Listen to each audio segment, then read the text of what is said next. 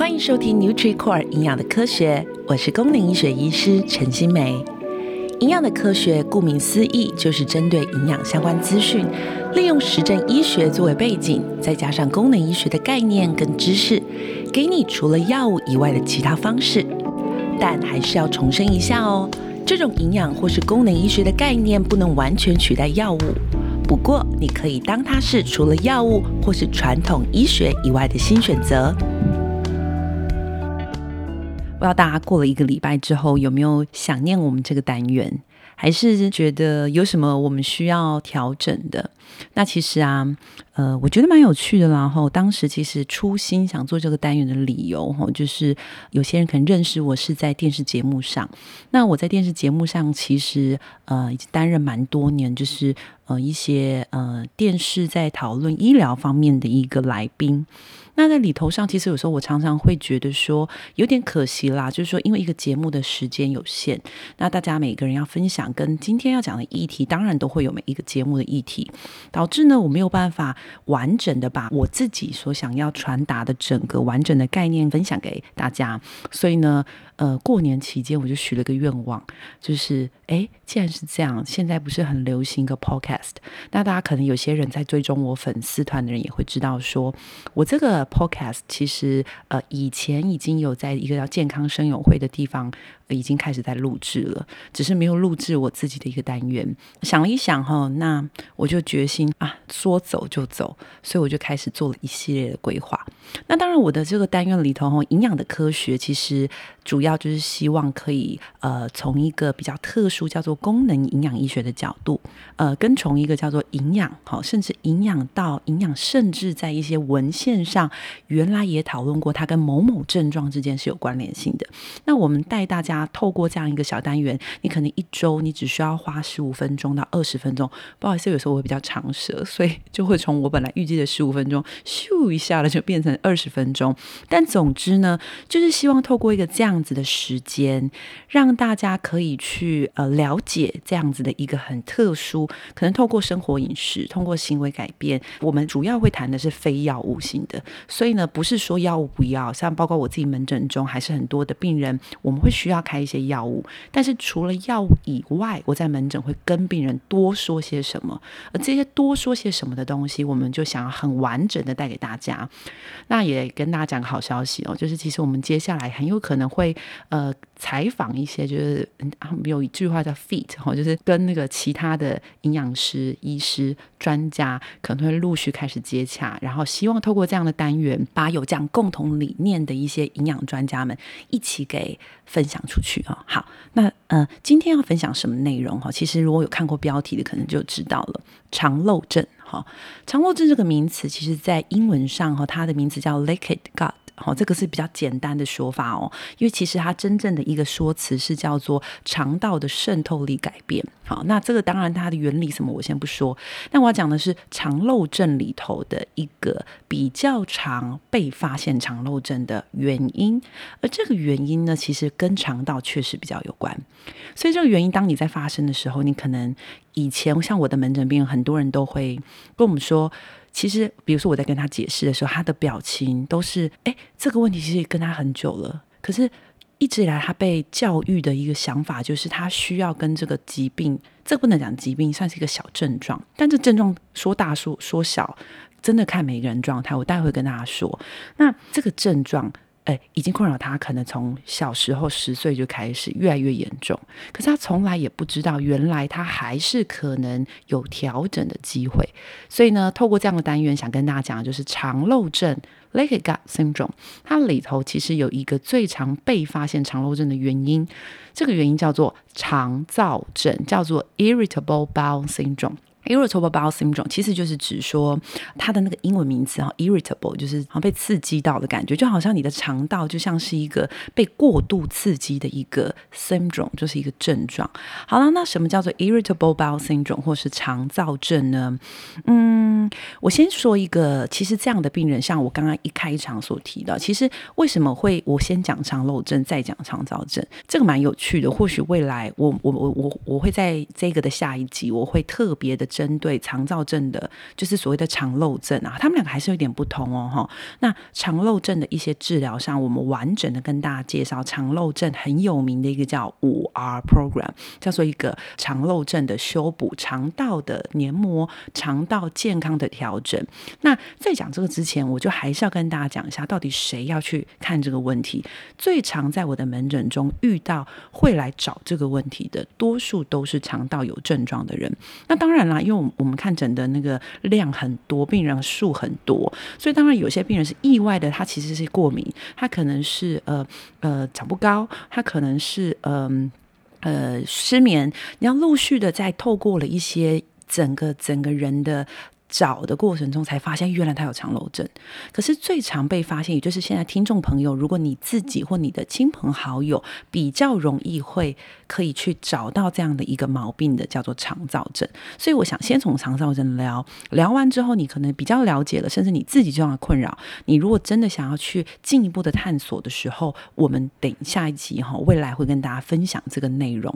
好，那我自己的病人里头，真的多数是因为自己觉得自己有肠漏症来的，多数。都是肠躁症，就是什么叫肠躁症？我先讲一个，我的一个病人是阿姨，这个阿姨呢，她大概七十几岁，那很有趣哦。其实，呃，我的门诊在我有几个门诊，一个门诊在台北的内湖，那那个地方它没有很多的那个交通工具，它基本上就是公车、计程车，有些骑摩托车，所以通常它都是这一类的交通工具。那那个阿姨呢，她其实呃曾经就有一两次就是。没来，好就爽约，好，那因为我们那个是预约型的门诊，所以当他爽约的时候，我就会特别记得说，哎，这个时间哎怎么没有来？那有几次他来的时候，他就跟我讲，那阿姨很客气，所以他不是故意的，我才知道说，其实他的嘴最主要的问题，也就是这个问题，就是他的肠躁症非常严重。他每次爽约其实不是真的呃刻意这么做，而是呢，他每次上公车，他就会觉得自己很想要拉肚子，好，就是觉得一定要拉肚子。那有时候他已经终于到了公车站，然后呢，终于呢快要上公车了。这个瞬间，哇，惨了！他肚子又一番绞痛，然后一番的嘎滚舔啊，就是很很不舒服，所以他只好硬生生的从公车上下来，所以他就错过了公车。错过公车可能一般就一两个一个小时吧，所以他就后来就没有没有办法成功的到诊所。那导致什么呢？其实我们自己在门诊中跟他就已经经历到了问题。他说，基本上他是不敢出门的。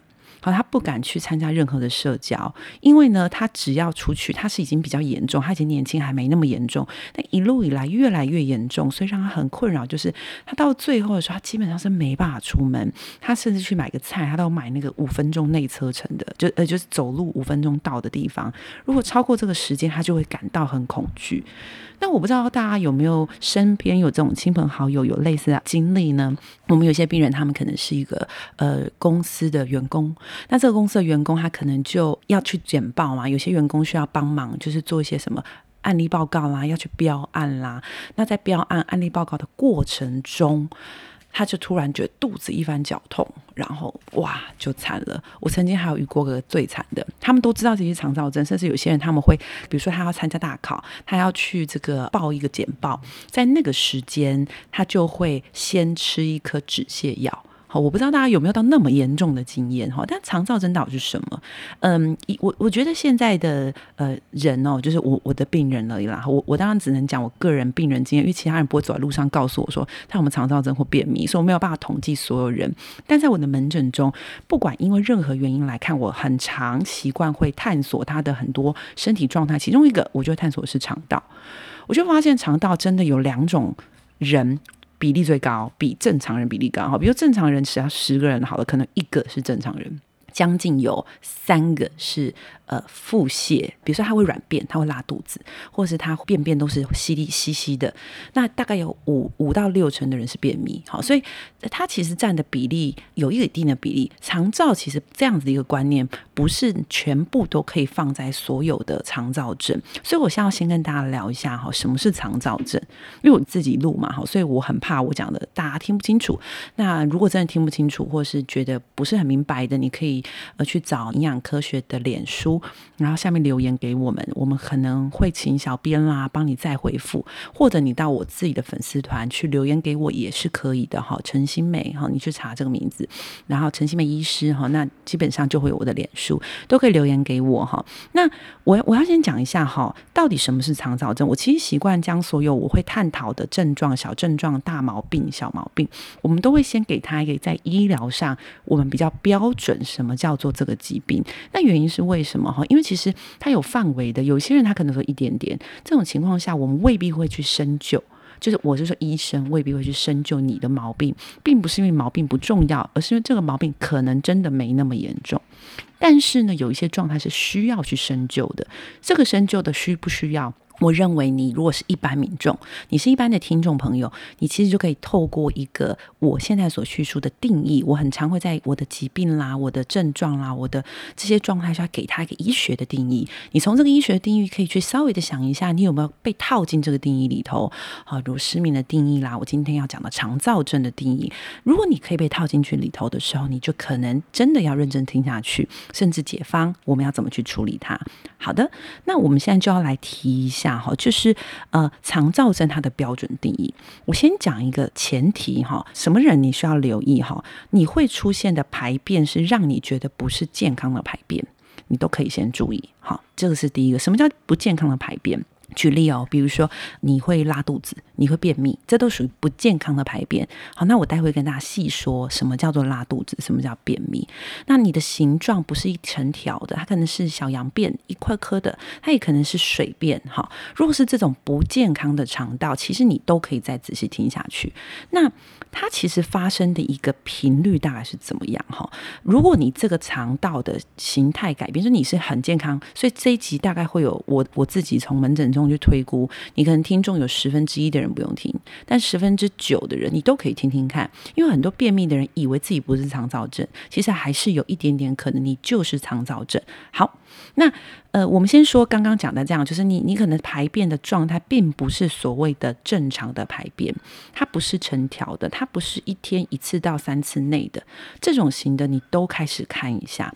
然而，这种改变的排便的状况，哈，比如说你的便秘、你的拉肚子、你的便便变羊粪的形状、你的便便变成是水的形状，它的时间多久？我们每次在这个看这个一个疾病啊，我们在问的时候，我们一定要先了解它是短期的还是长期的，尤其。肠道问题，短期的有时候你一个感冒，有些会病毒性的肠胃炎，它就可能出现肠道症状。五天内那不管它。那如果有一些人他的状态是时间比较长，什么叫做比较长呢？超过三个月。好，这个是在肠道这里头，我们认为你就要留意的，就是说肠道如果你的一个排便的状态改变超过三个月以上，那这个发生频率其实我觉得有点严格，所以换言之，很多人你都要稍微小心一点，就是呢。每个月可能超过三次有这样子的一个状态。好，那如果你在我们刚刚讲的这样的状态中，然后呢，你再出现一个最标准的症状，就是呢，呃，你会觉得肚子痛，好，你会觉得肠胃不适，并且出现一些，比如说我们刚刚提到的，你的排便的次数改变，哈，次数改变的话，其实呃，很多人都问我们说，到底你一天排便几次叫做正常？如果你一天排便的次数是呃一次到三次内，其实都认为正常。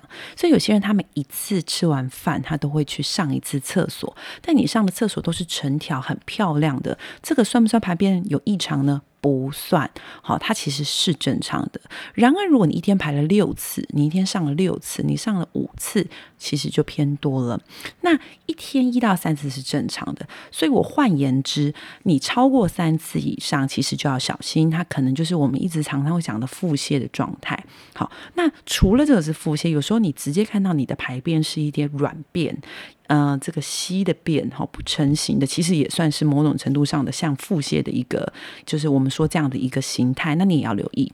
另外一种就是相反的，就是便秘。所以其实我要提的是说，肠躁症很多人都以为是拉肚子才是肠躁，其实不然哦。我们常常会听到有些肠躁症的人是这一段时间是拉肚子，另一段时间换成便秘。所以当你你问他有没有便秘，他会跟你说没有。你突然问他他有没有拉肚子，他会说没有。甚至你问他肠燥症有没有？他也会说没有，因为确实在他的眼中看到的这个他的排便，你说我便秘有不会啊？我一段时间就拉肚子，一直会认为说肠道只要清空就好。其实肠道的清空应该是要规则清空，而不是突然清空。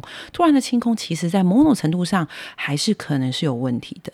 那再讲回我们刚刚讲的便秘，好，便秘呢，其实它在我们的标准定义上，其实你可以把它想象成两种。我们以后可能会特别开一集在讲便秘这一集，你可以把它想象两种，一种叫做频率，一种叫做形状。这两种其实都是，还有第三种叫做感觉。好，这三种频率、呃形状跟感觉，其实都。可以让我们去参考你有没有便秘这一题。我们先讲频率，如果你的排便的频率是三天以上，或一周小于三次，那你可能就是便秘。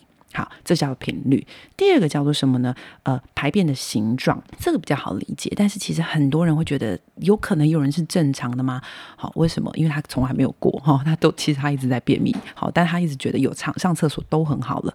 就是呢，排便形状是看起来比较干涩的。好，比如说你会觉得好像有裂痕，就是你的便便理论上一个很漂亮的小香蕉，可是它却在上面出现很多干裂的痕迹，甚至在更严重，只是排出的像羊粪这样小颗粒小颗粒的这种。其实你都要很小心哦，你其实就可能是我们说的呃便秘的形状上的产生便秘的一个状态。第三个叫做。便秘的感觉啊，不好意思哦，现在有一些声音是我们家猫在嗯玩一个塑胶。好，不管它，好，就是一个叫便秘的感觉。那什么叫做便秘的感觉？我不知道大家很多人便秘其实的叙述叫做他排便会比较用力，他觉得排便很吃力，甚至他觉得排便根本就没有便意。那这三种就是我们从频率上、从形态上、从感觉上，其实这三种都是所谓的便秘。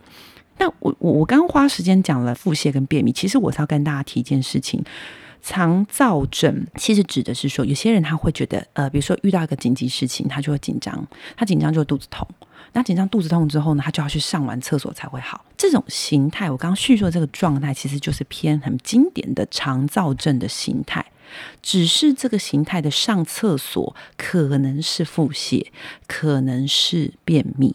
好，所以我其实要讲的是，肠躁症很多过去来找的人，多数百分之八十吧。都是用觉得腹泻才是肠燥症，只有百分之二十的人在问诊中，而且几乎都是肠燥跟腹泻跟便秘交替的人，他才会认知自己是肠燥症。可是他并不然哦。我刚刚说的这两种，其实如果你在合并我刚刚讲这种情境，然后这个时间超过三个月以上，你就是可能就是所谓肠燥症的一个患者。好，那呃，但是但是哈，它还有一个最特别的但书定义，就是说这些情况。要被叫成肠躁症，必须要先排除器质性的问题。什么叫做器质性？就是指有一些疾病在。所以呢，假设你刚刚有出现我刚刚说的腹痛啦，结果呢，你这个排便完之后，呃，症状就舒缓啦，或是你排便完之后呢，还是觉得有点变异呀，你就一直觉得自己肠躁症，未必哦。你必须要先了解，如果你有出现一个这样的形态，就是排便的状态改变的时候，我们要做的第一件事情是要先确保肠道有没有出现问题。三种警讯，假设你有肠造症的时候，你最好先看一下哪三种呢？第一种叫做发烧。好，第二种叫做呢，呃，感染，好，就有时候你会出现一些感染症状，白血球上升。第三种呢，叫做你可能健康检查里头，奇怪，你的血红素怎么一直在掉？好，血红素下降、感染的迹象、发烧，这三种警讯的话，其实你就合并你的这个肠躁症出现的时候，其实就不一定只是肠躁症。一定要特别小心的是，肠道可能里头出现的是疾病型的病变。那什么最严重的？我讲最严重的就好，比如说大肠癌、好直肠癌。所以呢，嗯，肠躁症其实我我们在这边会扣这种单元去特别聊这种小毛病，其实也希望透过小毛病。一些比较大家会常见到的小毛病，去 cue 一下大家去往其他地方联想。诶，你有没有可能想过你的肠燥症？还是要留意，因为有器官性、器质性大肠癌这种风险，可能还是还是有一点点的。所以呢，要去做检查啦。我的意思是说，要去做检查会比较安全。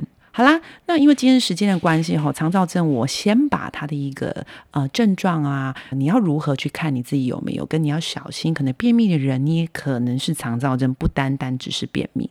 讲完之后呢，呃，我会在之后的单元先跟大家分享肠躁，它除了肠道还会有什么问题？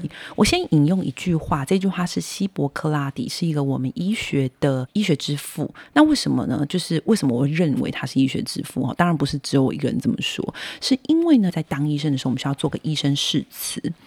这个医生誓词里头呢，其实我们就会需要去说希波克拉底的誓词，他说的话，所以你就知道为什么他很重要了。好，那希波克拉底这个算是我们医界里头认为的医学之父哈，他曾经就提过一句话，叫做“所有的疾病都始于肠道”，哈，所有的疾病都可能是从肠道开始的。那这一句话呢，我就是要引用这一句话，在下一集的单元，我就要跟大家分享为什么古人会说这句话，而为什么在经过这样一百多年后，到了现代的医学，竟然也发现所有的疾病可能真的都始于肠道。呃，我觉得可以很值得探索的一个医学的科学哈，跟营养的科学，我们就下次好好跟大家分享。那我们下周见喽，拜拜。